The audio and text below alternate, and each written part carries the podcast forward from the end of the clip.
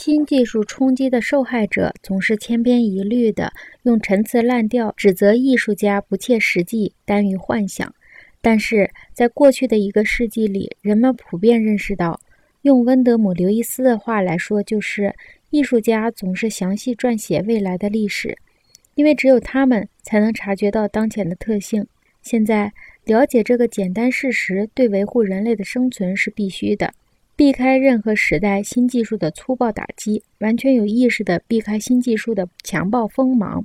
艺术家的这种能力是非常悠久的。遭到新技术冲击的受害者不能避开新技术猛烈的锋芒，他们认识不到自己需要艺术家，他们缺乏这种能力已经很久了。给艺术家以报偿，使其出名，也可能适得其反，反而造成对艺术家预言的忽视。妨碍及时对他们的预言用于维护人类生存。所谓艺术家，在各行各业里都有，无论是科学领域还是人文领域，凡是能把握自己行为的含义，凡是能把握当代新知识含义的人，都是艺术家。艺术家是具有整体意识的人。艺术家在意识过程尚未在新技术的打击下麻木之前，就能矫正各种感知的比率。他能抢在麻木、潜意识探索和潜意识反应出现之前去矫正感知的比率。如果此说不错，如何才能对艺术家处境相同的人提出这个问题，使他们有所作为呢？即使以上的分析有一丝可能正确的道理，我们也有理由来一场全球的停火，并用一段时间来清点我们的成就。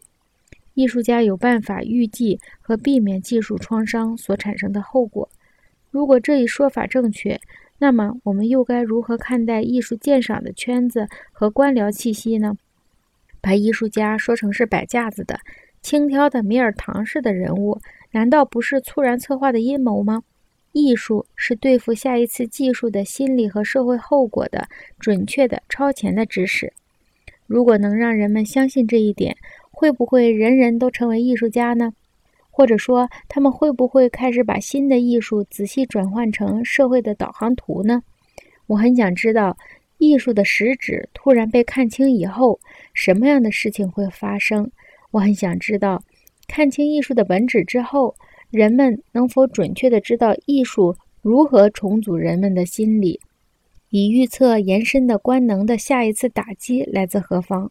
到了那个时候，我们会不会不再以探宝者的眼光看待淳朴无文字民族用作装饰的黄金宝石呢？